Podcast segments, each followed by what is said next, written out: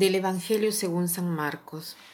En aquel tiempo se apareció Jesús a los once y les dijo, Vayan por todo el mundo y prediquen el Evangelio a toda criatura. El que crea y se bautice se salvará. El que se resista a creer será condenado. Estos son los milagros que acompañarán a los que hayan creído. Arrojarán demonios en mi nombre, hablarán lenguas nuevas, cogerán serpientes en sus manos, y si beben un veneno mortal no les hará daño. Impondrán las manos a los enfermos, y éstos quedarán sanos. Estamos en la semana de la oración por la unidad de todos los cristianos. Es una semana eh, a la cual estamos invitados todos a tratar de ver cómo podemos acercarnos más a nuestros hermanos en la fe que creen en Cristo, pero que todavía pertenecen a denominaciones cristianas, pero que eh, son diversas. Y hoy la Iglesia celebra la conversión de San Pablo. ¿Quién era San Pablo? San Pablo era el apóstol por excelencia, el apóstol de las gentes. Aunque no pertenecía al grupo de los doce apóstoles, ha predicado, ha hablado de Cristo como un apóstol y más que un apóstol. Él ha tenido el encuentro con Cristo resucitado. Jesús había ya muerto y resucitado y él eh, no lo había conocido como los otros apóstoles, pero lo conoció solo por revelación. Durante el camino hacia Damasco cayó del caballo y una luz lo dejó ciego tanto así que este evento es mencionado en el Nuevo Testamento por tres veces, porque esto cambió totalmente la vida de San Pablo. Y viendo esta luz y sintiendo la voz de Jesús que le decía, Pablo, Pablo, ¿por qué me persigues? Porque él estaba yendo, como buen hebreo, a perseguir a los cristianos, observante, fariseo de la tribu de Benjamín. Él trabajaba en esto para llevar lo que pensaba era la salvación, la alianza, la alianza de los padres, la alianza que Dios había hecho con el pueblo de Israel. Y él, convencido de esto, iba a perseguir a los cristianos. Pero Dios lo dejó ciego, diciéndole, Pablo, Pablo, ¿por qué me persigues? Desde ahí cambió su vida tuvo el encuentro con Cristo y ese encuentro fue determinante. O sea, la vida de San Pablo se divide en dos partes.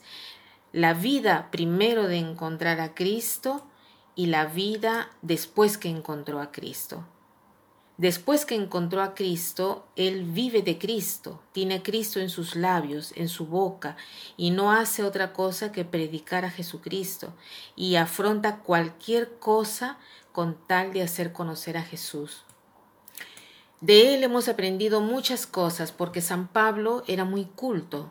San Pablo nació en Tarso, que era la capital de la provincia romana de Cilicia, y estos habitantes de Tarso o de Tarsis tenían la ciudadanía por derecho.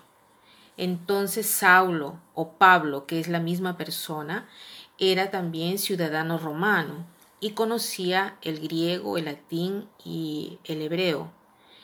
Era mm, muy culto y había estado en la escuela de Gamaliel, que era un famoso rabí de aquella época y como ya hemos dicho era fariseo de la tribu de Benjamín.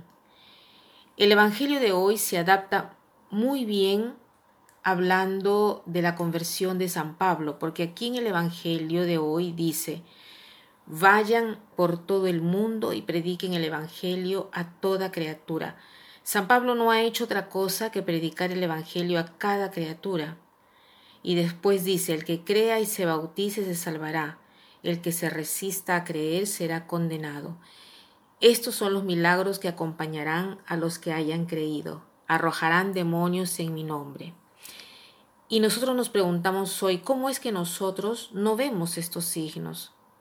También nosotros vemos estos signos, también nosotros expulsamos demonios y lo hacemos cada vez que los expulsamos de nosotros, haciendo prevalecer la gracia, y cada vez que en el ambiente en el cual nos encontramos tratamos de mejorarlo, o sea, en un cierto modo expulsamos demonios. Después dice, hablarán lenguas nuevas. ¿Cuál es la lengua nueva que debemos hablar y que todos deben tener aunque no entiendan el italiano? Es la lengua del amor. Cogerán serpientes en sus manos y si beben un veneno mortal no les hará daño. Todas las veces que estamos en contacto con engaños, mentiras, fraudes, también nosotros cogemos serpientes y, y no nos hacen nada, porque si uno la mentira la dice y no sufre, no es ningún daño. El daño está cuando nosotros decimos las mentiras. Y después dice, impondrán las manos a los enfermos y éstos quedarán sanos. ¿Cuántas veces el Señor nos pone en el camino personas enfermas, no solo físicamente, sino también psicológicamente, enfermos llenos de pecados, enfermos frustrados, y con nuestra presencia podemos ayudarlos a sanar, haciéndolos, haciéndoles conocer al Señor. Entonces pidamos hoy la protección de San Pablo y también su intercesión, porque también nosotros podamos llevar el Evangelio a cada criatura. Preguntémonos hoy, cuando encuentro a alguien, ¿estoy llevando el Evangelio a esta persona? Y para terminar, quiero citar esta frase que dice así, solo una iglesia que se quema es una iglesia que ilumina. Obviamente se quema de amor. Que pasen un buen día.